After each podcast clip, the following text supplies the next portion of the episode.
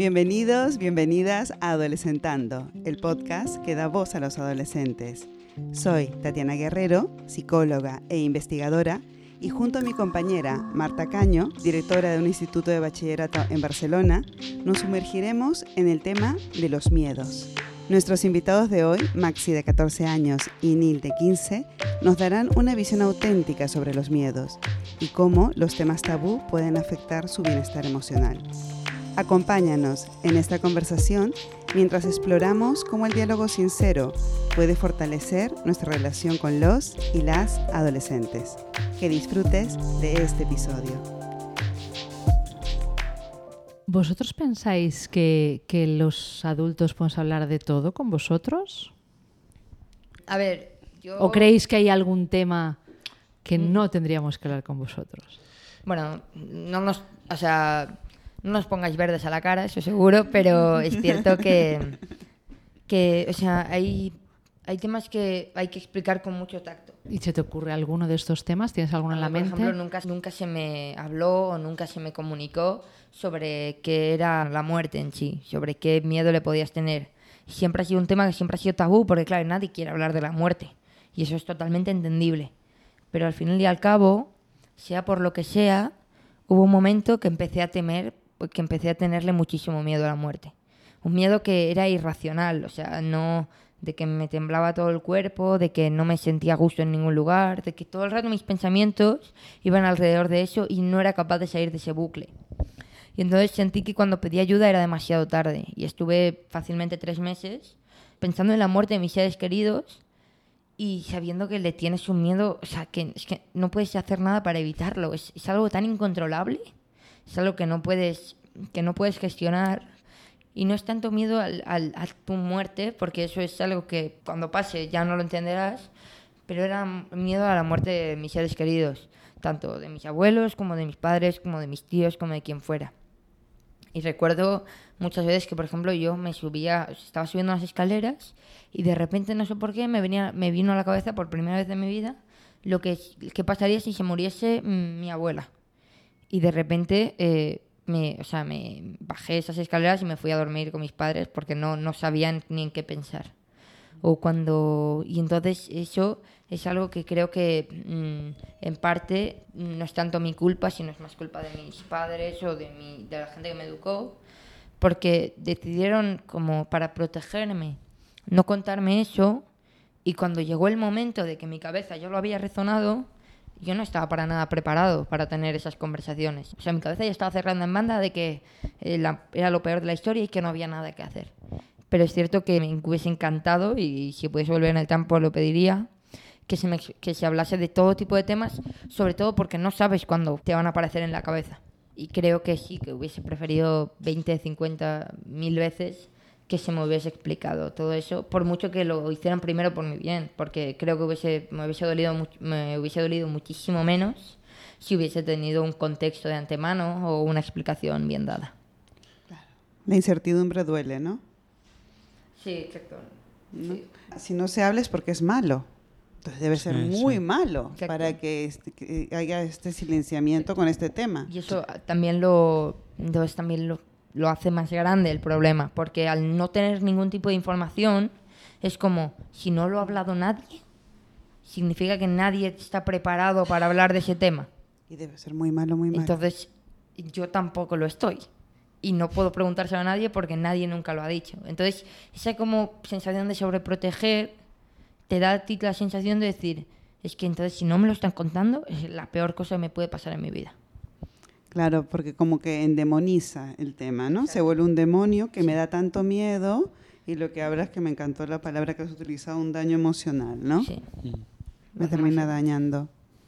Hablando un poco esto de, de, comunicar, de hablar, de, esclarecer las cosas y, y, también un poco por otra parte de, miedos y cosas así, me, lo que a mí me gustaría que, me hubiesen hecho también es, concienciar de los miedos, de hablar sobre, o sea, hablarlos.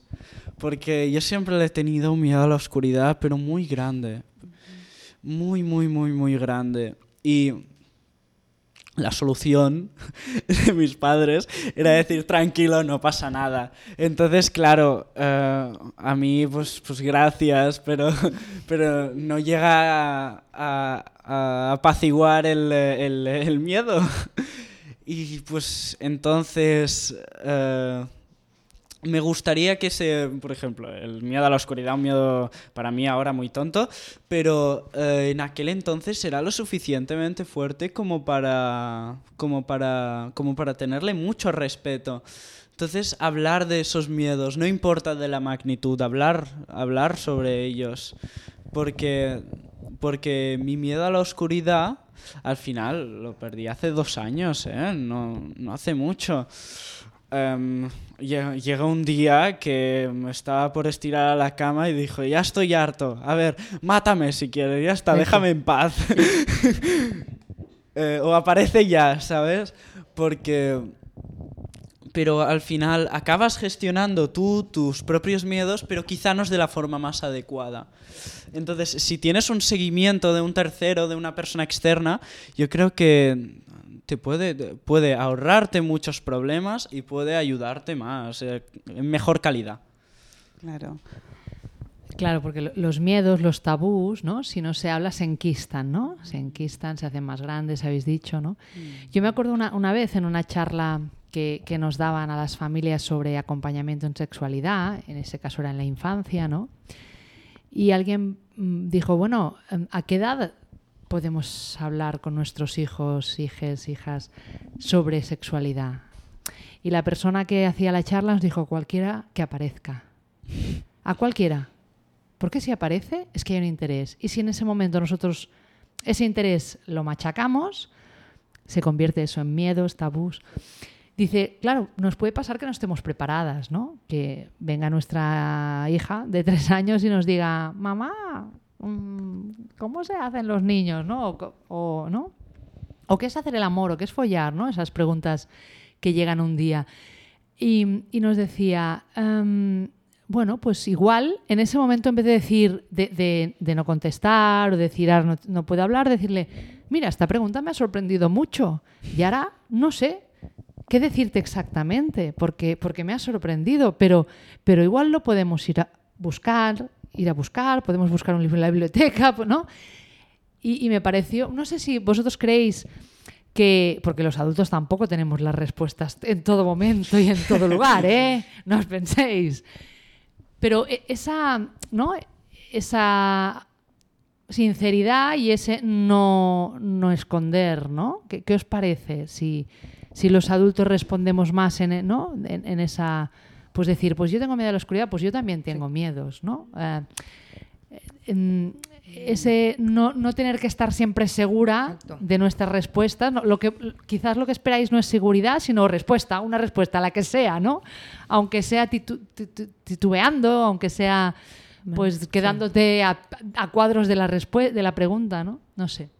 Sí, yo creo que exactamente como has dicho, compartir los miedos de una persona para no pensar que estás solo en ese miedo, tanto fuera como para el miedo a la oscuridad como para cualquier otro miedo, pero sobre todo eh, compartirlos es creo lo que hace superarlos, porque al poder hablar del tema, el, el miedo como va desapareciendo, si ya tengo suficiente fuerza como para poder expresárselo a la gente, significa que tanto, tanto, tanto miedo no le tengo. Pero sobre todo lo que, lo que más me ha preocupado un miedo es que, mm, es que cause un trauma.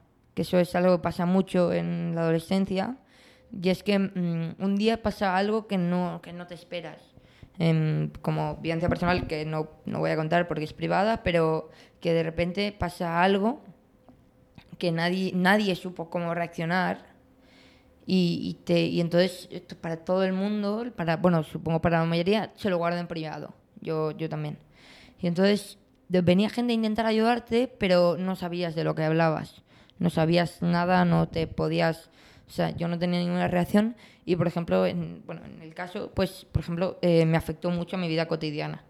O sea, eh, ahora, pues, eh, cuando me acerco a una vía del tren o a unos metros o a algunos lugares con riesgo, peligro, a, un, a una vivencia cercana a muerte, pues mm, yo me tiré desde el, el momento el que pasó mm, dicho su- suceso, me tiré tres meses sin subirme a un metro yo solo porque no era capaz de pasar una puerta pensando que en cuanto el tren saliera alguien se tiraría a una vía o alguien se, haría, se autolesionaría.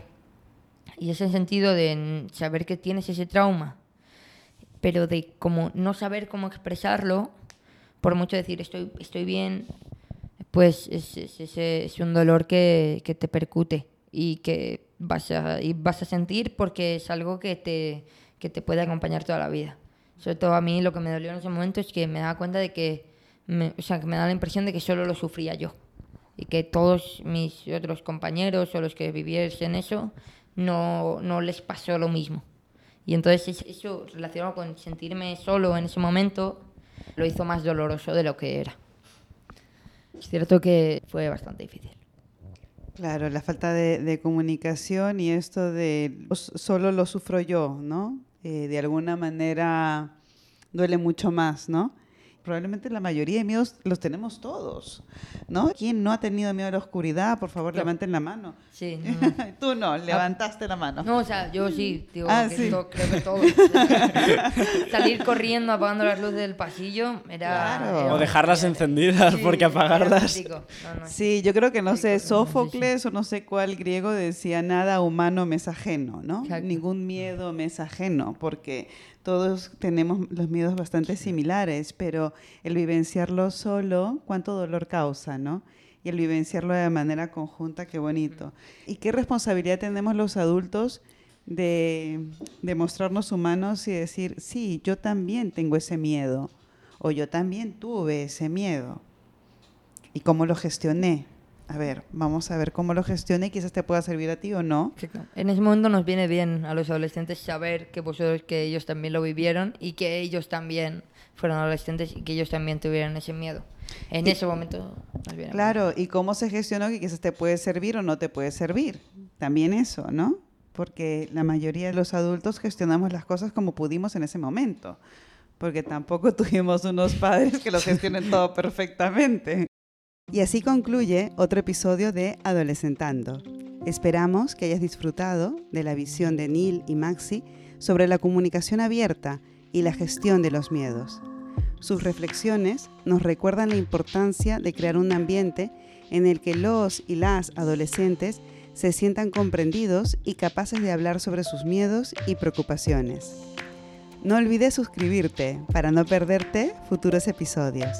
Y si deseas compartir tus historias, preguntas y sugerencias, no dudes en ponerte en contacto con nosotras a través de mi cuenta de Instagram, arroba tatianaguerrero.psy. Gracias por unirte a nosotras y hasta el próximo martes.